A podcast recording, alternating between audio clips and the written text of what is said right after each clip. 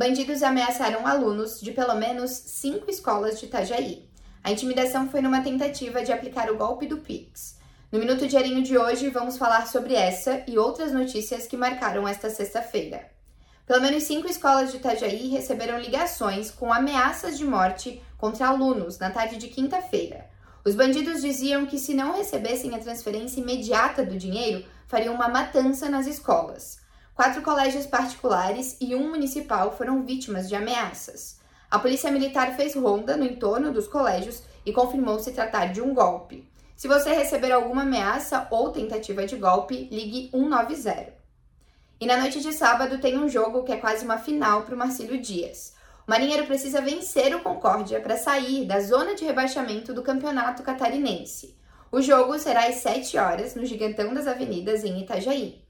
Se ganhar, o Marcílio Dias se aproxima de uma vaga na próxima fase e da vaga na Série D do Brasileiro do ano que vem. O pipoqueiro Seu Ferreirinha faleceu nesta sexta-feira. Antônio Teodorico Ferreira, de 89 anos, ficou famoso em Itajaí por vender pipocas em frente ao antigo cinema Rex Cine, na Ercílio Luz. Ele começou na década de 60 e trabalhou por 30 anos vendendo a guloseima. Em dias de jogos do Marcílio, ele também fazia suas vendas.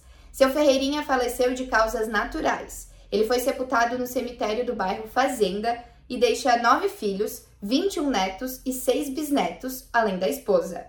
Confira mais notícias em diarinho.net, com oferecimento Promenac Motos Honda.